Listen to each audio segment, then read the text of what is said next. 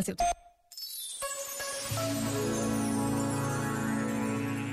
Sobre a vida do cristão e o seu lugar na sociedade, escreveu Chiara Lubitsch. Eis a grande atração do tempo moderno: atingir a mais alta contemplação e manter-se misturado com todos, ombro a ombro. Diria mais: perder-se no meio da multidão para impregná-la do divino. Este momento está disponível em podcast no site e na app da RGF.